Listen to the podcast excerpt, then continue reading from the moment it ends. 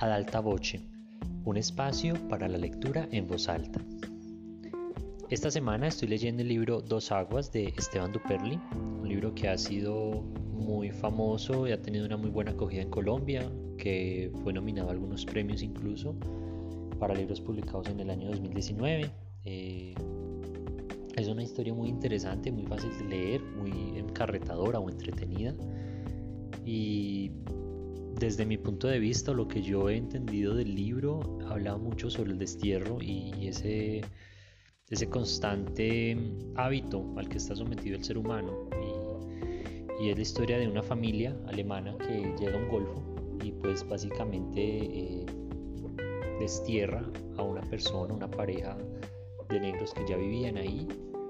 Eh, y el fragmento que voy a leer es un fragmento en el cual el negro huye pues de, ese territorio que habitaba del que tuvo que salir pero que donde llega aunque parece tierra de nadie no era una tierra de nadie y yo siento que el ser humano generalmente estamos en ese constante migrar en ese constante desplazamiento los unos sobre los otros y, y es un fenómeno bastante interesante que me ha hecho pensar mucho estos días con la lectura de esta historia.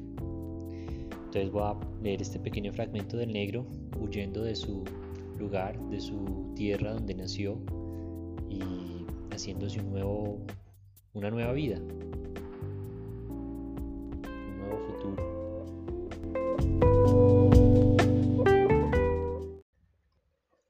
En el enfrentamiento con el blanco, en el duelo de su rula contra el papel, había perdido. Pasó por la vergüenza de ir a discutirlo al pueblo, al despacho con ventilador de aspas de lata del inspector. Tuvo que ponerse pantalón.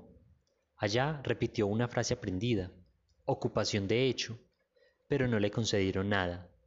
En cambio, le ordenaron irse de la coquera porque tenía dueño de veras. Entonces decidió trasladarse al lindero y levantar ahí un nuevo rancho, un palenque en el manglar que no era propiedad de nadie y con una talanquera de por medio para diferenciarse del blanco. Pero el manglar sí tenía dueño.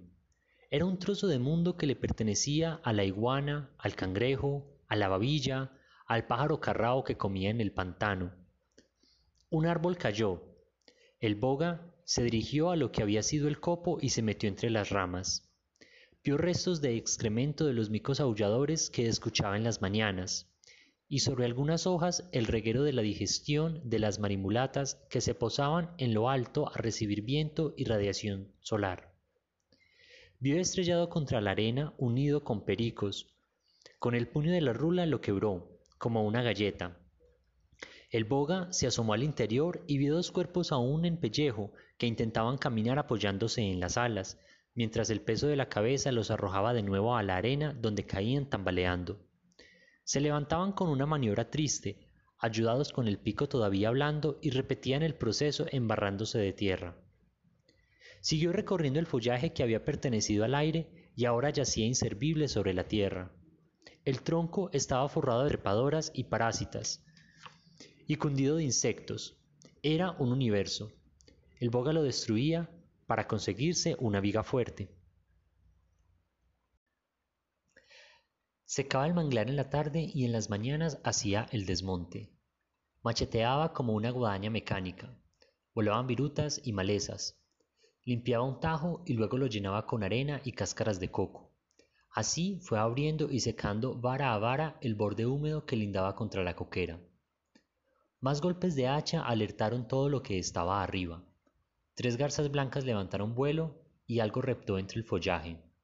Otro árbol iba a venirse abajo, escorado hacia la izquierda, y todo caería con él. Los pájaros se habían ido a lo más hondo del manglar, los chavarríes estridentes se ocultaron caño adentro y no volvieron a cantar, pero una iguana verde se negaba a marcharse. Ahora, trepada en el dosel, intentaba ganar altura mientras el tronco se desplomaba.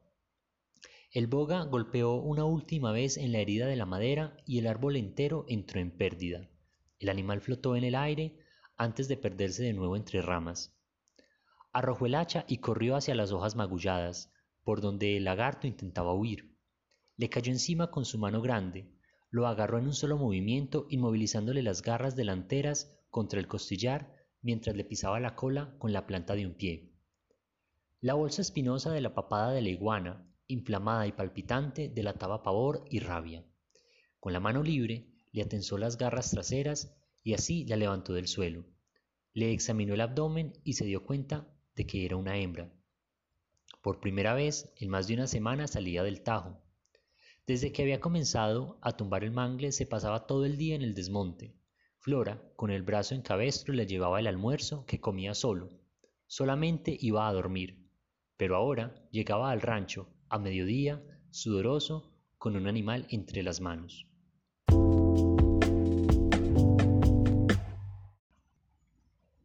Tendió a la iguana contra el mesón de madera del fogón y la palpó con los dedos en un costado, hasta que sintió las protuberancias.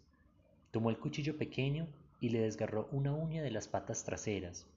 La pezuñita se desprendió de la carne, unida a un tendón delgado embadurnado de sangre. La iguana se agitó. El boga jaló la fibra y con ella ató ambas garras por encima del lomo. Hizo lo mismo con las delanteras y el animal quedó preso de sus propias extremidades. La volteó para exponer el abdomen. Creó un pliegue de piel y carne justo arriba de la cloaca y cortó con el cuchillo.